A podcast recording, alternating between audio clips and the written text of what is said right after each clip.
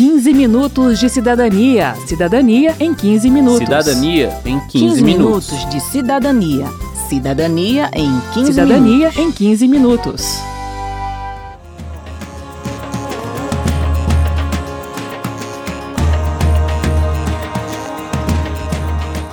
A Lei Brasileira de Inclusão da Pessoa com Deficiência, ou LBI, ou ainda Estatuto da Pessoa com Deficiência, considera que pessoa com deficiência é aquela que tem impedimento físico, mental, intelectual ou sensorial de longo prazo que, em razão de uma barreira, pode obstruir sua participação plena na sociedade em igualdade de condições com as demais pessoas. Bem, e se retirarmos as barreiras? Ou oferecemos mecanismos e ferramentas para que elas não representem uma obstrução? Quem faz essa reflexão é a coordenadora pedagógica da APAI, Kelly Assunção. Que a partir do momento que você retira as barreiras, o que é a deficiência? Se você traz tecnologias assistivas que com- façam com que ele tenha independência no ir e vir e no fazer, o que são as deficiências? Quase nada, né? Começa aqui o terceiro e último programa da série especial sobre os direitos das pessoas com deficiência relacionados à educação e ao trabalho. Eu sou Verônica Lima. E eu sou Mauro Tchequerini. Se meus joelhos não doessem mais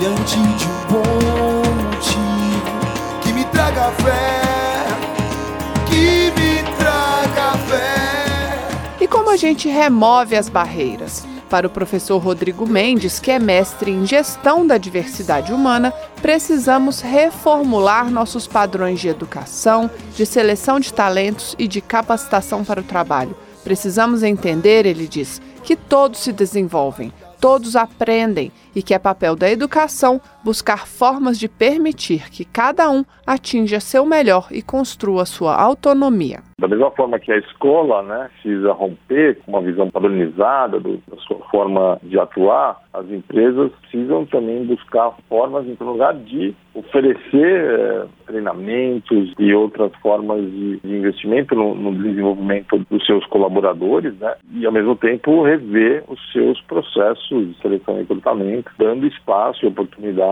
para que eh, pessoas que até pouco tempo não tinham nenhuma chance de conseguir uma, uma posição possam exercer esse outro direito, que é o direito ao trabalho, mas recebendo investimento na, na sua, na sua capacitação. Isso já está acontecendo eh, em empresas do mundo todo. A ideia, completa Rodrigo, é deixar de pensar em uma formação específica para cada grupo social e construir uma escola que contemple a diversidade humana. Cada criança, autista, com deficiência ou sem deficiência, tem suas particularidades e precisa ter seu percurso de aprendizagem respeitado para que permaneça na escola sem perder o interesse.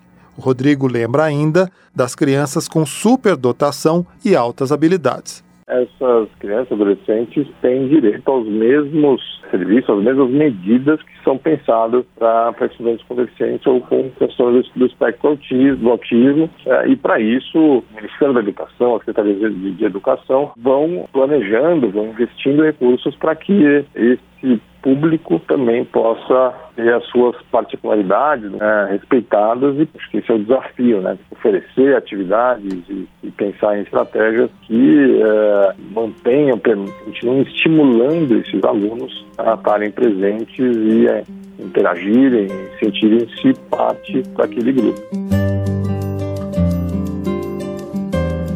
No mercado de trabalho, a ideia da remoção de barreiras passa pela adequação das atividades ao potencial da pessoa. Na APAI, por exemplo, o aluno experimenta diversas oficinas de desenvolvimento de habilidades e competências para o mundo do trabalho. Uma delas é a de conservação de bens culturais, como livros e documentos históricos, feita em parceria com a Universidade de Brasília. Segundo a professora Ainan Bonfim, da UNB, a higienização previne 80% dos danos ao acervo, como a infestação de fungos. A retirada de grampos, por exemplo, pode evitar a ferrugem. Higienização do livro é um trabalho repetitivo, né? É um trabalho que muitas pessoas que não têm deficiência talvez teriam dificuldade em realizar, né? A, higieniza um lado, higieniza o outro, o meio, o miolo do livro, né? Às vezes chega um aprendiz que não consegue seguir aquela sequência. Ele realmente não consegue higienizar um lado, o outro e o meio. Ele não consegue captar que aquela sequência. E aí chegam outros extremamente habilidosos, né? Que fazem assim como se estivessem, né? Caminhando. O que se percebe nas oficinas, portanto, é que uma pessoa com muitas limitações para realizar determinadas atividades pode ser brilhante em outras, como afirma a coordenadora pedagógica da PAI, Kelly Assunção. Nós temos que lidar com as inteligências múltiplas. Ele não é bom para uma coisa, ele não, não é que ele é bom, ele não consegue desenvolver uma coisa, mas outra, ele é um gênio. Por exemplo, ele tem dificuldade de aprender a ler e escrever, mas eles pintam esses quadros aqui maravilhosamente bem. Você vai falar que ele não é inteligente? Se todos têm limitações e competências, quem vai conviver com profissionais com deficiência no ambiente de trabalho precisa ter isso em mente também e tratá-los como iguais, como colegas. Aquela Assunção cita o exemplo das pessoas com síndrome de Down, que acabam sendo tratadas de forma infantilizada. As pessoas tendem muito a falar, ai que coisa fofa, senta aqui, fica perto de mim. Não, ele está ali para trabalhar e ele quer trabalhar. Eles agarram essa chance com unhas e dentes, porque é tão difícil eles conseguirem uma chance no mercado de trabalho. Então, quando ele consegue, ele quer mostrar o serviço dele, ele quer mostrar que ele é capaz. Quero saber. Quero saber. Respeito, amizade, educação a Juliana Ramos, a Sheila Montalvão e a Daiane Dias são três trabalhadoras com deficiência intelectual apoiadas pela PAIDF. Elas deixam aqui o seu recado sobre como querem ser tratadas no ambiente de trabalho. O mais importante no mercado de trabalho é o respeito com as pessoas e a, e a amizade de outras pessoas que, que, trabalham lá também. Eu tenho milhares de amigos meus que trabalham lá, mas eu também dou respeito e eles também me, me respeitam também. Isso é o mais fundamental de qualquer tipo de mercado de trabalho que pode até ter melhorar mais a educação, porque às vezes, quando o povo vê as pessoas passando naquele corredor, é, eles não respeitam, não. Dá licença, dá licença, já empurra logo. Tem que ter mais educação e responsabilidade. Essas pessoas têm que começar né, correr atrás e saber dos direitos que ela tem, né? Que é obrigatório, né? Todo mundo. Quem, quem, quem é especial, quem é deficiente, deficiente saber, saber correr atrás dos direitos, né? Porque são iguais, né? Nós, como todo, todo mundo. Primeiro programa desta série, apresentamos o conceito de educação ao longo da vida que é o direito da pessoa com deficiência de ter acesso contínuo ao desenvolvimento de suas potencialidades. Além de poder ter acesso à educação formal no seu próprio tempo, é também, por exemplo, poder aprender a tocar um instrumento musical aos 60 anos, ou a fazer um artesanato, ou mesmo a mexer no computador para navegar nas redes. Na APAE, essas habilidades são trabalhadas visando também a construção da autonomia das pessoas com deficiência, que hoje vivem mais e, em muitos casos, sobrevivem a seus pais. Para a coordenadora pedagógica da APAE-DF, Kelly Assunção, os pais precisam se planejar para o envelhecimento do filho com deficiência, mas isso significa pensar no próprio envelhecimento ou na própria morte, o que é bem difícil fazer um testamento para já deixar tudo organizado. Quem vai cuidar dessa pessoa quando ele se for? Não, eu não vou morrer. Então, essa pessoa com deficiência, que antes ia embora antes dos pais, hoje os pais estão indo embora e elas estão ficando. E quem vai cuidar? Uhum. Pessoas como eu e você, que são irmãos, que são primos e que têm essa vida atribulada e corrida.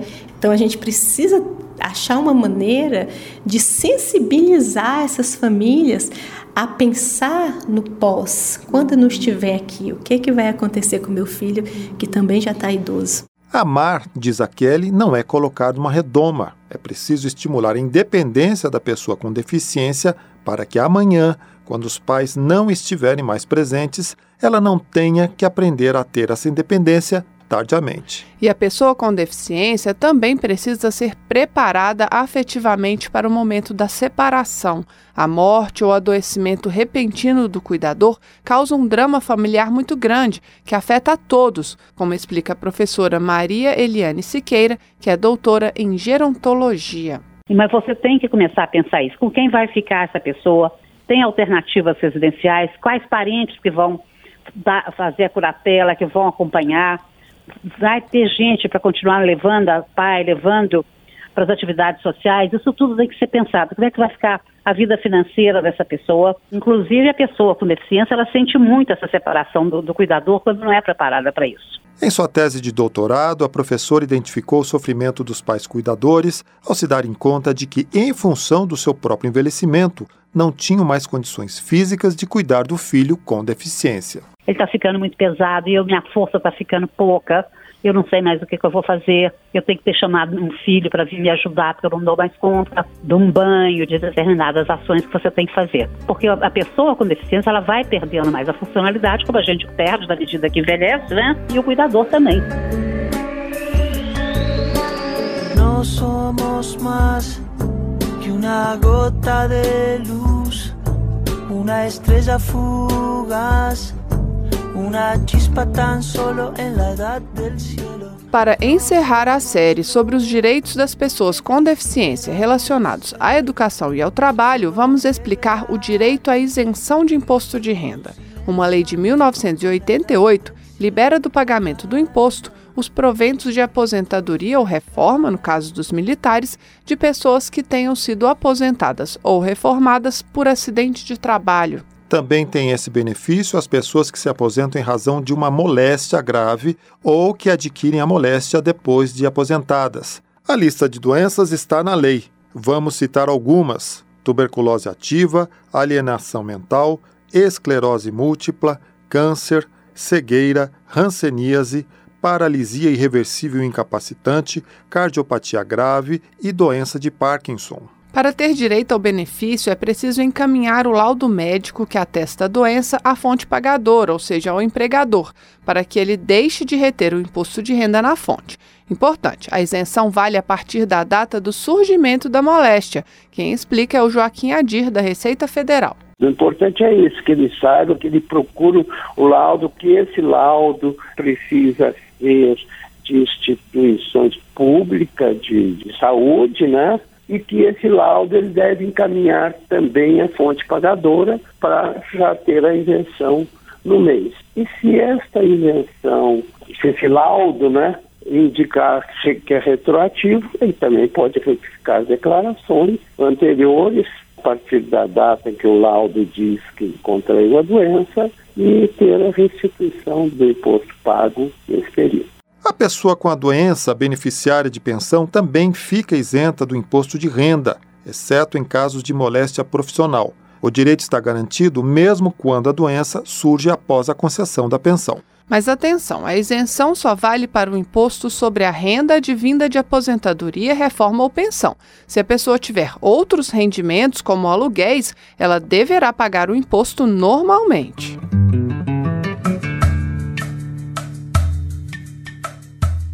Termina aqui o 15 Minutos de Cidadania, que teve produção de Cristiane Baker e Caio Guedes, trabalhos técnicos de Leandro Gregorini, edição e apresentação de Mauro Tchequerini e de Verônica Lima. Se você tem alguma dúvida, mande para gente. O e-mail é rádio.câmara.leg.br e o WhatsApp é 61 999 78 90 80. O 15 Minutos de Cidadania é produzido pela Rádio Câmara e transmitido pelas rádios parceiras em todo o Brasil, como a Sul da Bahia Web Rádio de Urucuca, Bahia. Você pode conferir todas as edições do programa no site radio.câmara.leg.br ou agora no Spotify. Uma boa semana e até o próximo programa. Até lá! 15 minutos de cidadania. Cidadania em 15 minutos. Cidadania em 15, 15 minutos. minutos de cidadania. Cidadania em 15 Cidadania minutos. em 15 minutos.